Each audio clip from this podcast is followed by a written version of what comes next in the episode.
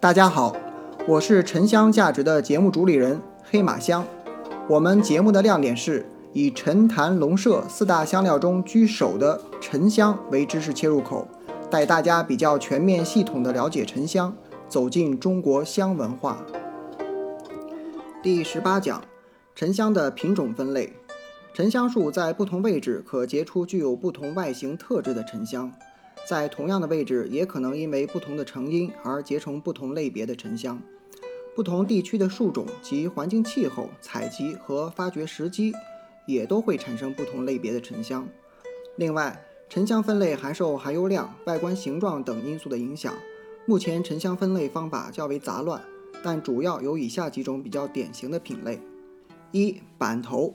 当沉香树的伤口呈面状时，一般由刀斧损伤。树体横向折断造成，大面积的伤口会导致树体结成外形较薄但油脂浓密的香体。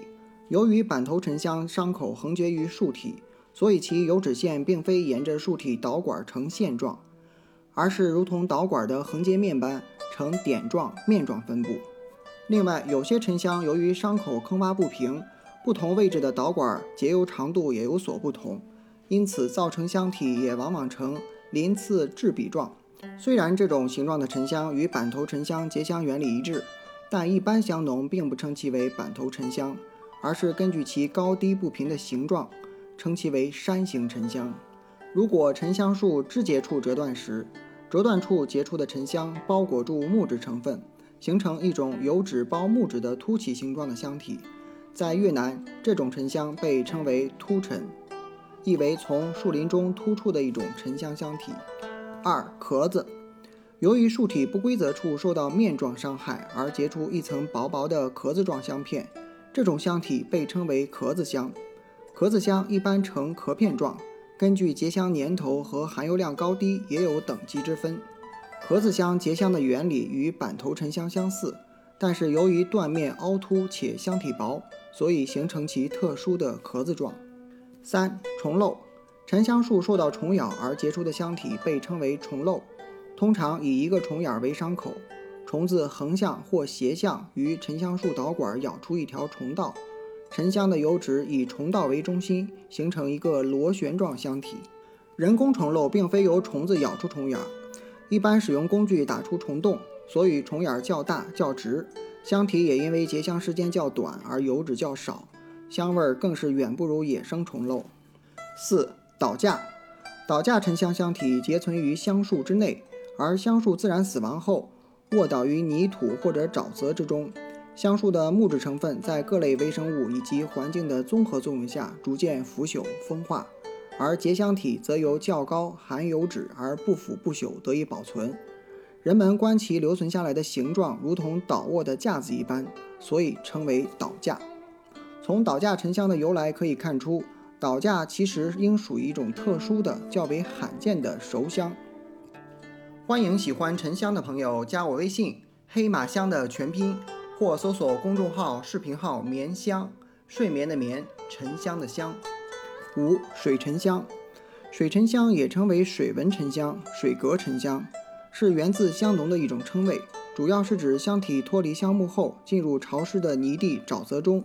熟化形成的沉香，可以看出这里说的水沉香不是入水即沉的意思。通常行内用水沉而不是水沉香来作为沉于水的沉香简称。水沉香一般颜色偏黑，由于水分的保护，其香体分化并不严重，因此即便是熟香，其油脂纹路依然清晰可见。水沉香质地硬韧，香体一般较为厚实。六土沉香。土沉香是一种熟香，当香体脱落或香树自然死亡后，香体落入含水分较少的土壤中，随着时间的推移，香体逐渐风化熟化，形成疏松多孔的质地。这种沉香被称为土沉香。土沉香表面的颜色会根据土质以及其所含杂质的颜色发生变化，所以也有红土、黑土的叫法。土沉香根据不同的风化和熟化程度，会有不同的外在形态。风化程度较低的，外表坚硬，香体厚实；风化程度较高的，表面通常多孔，具有酥脆的质感。七乙沉香，乙沉香是由于虫咬而形成的香体，类似于虫漏，也就有将其归为虫漏的。但乙沉香也被用来指比一般虫漏油脂等级更高、年头更久的沉香。从香气上来区别，一般香气之中，凉味更重的称为虫漏，而甜味更重、香味更加醇厚的称为乙沉香。乙沉香由于甜味重，也被称为蜜香。关于沉香分类，到目前也并没有一个统一的公认的标准。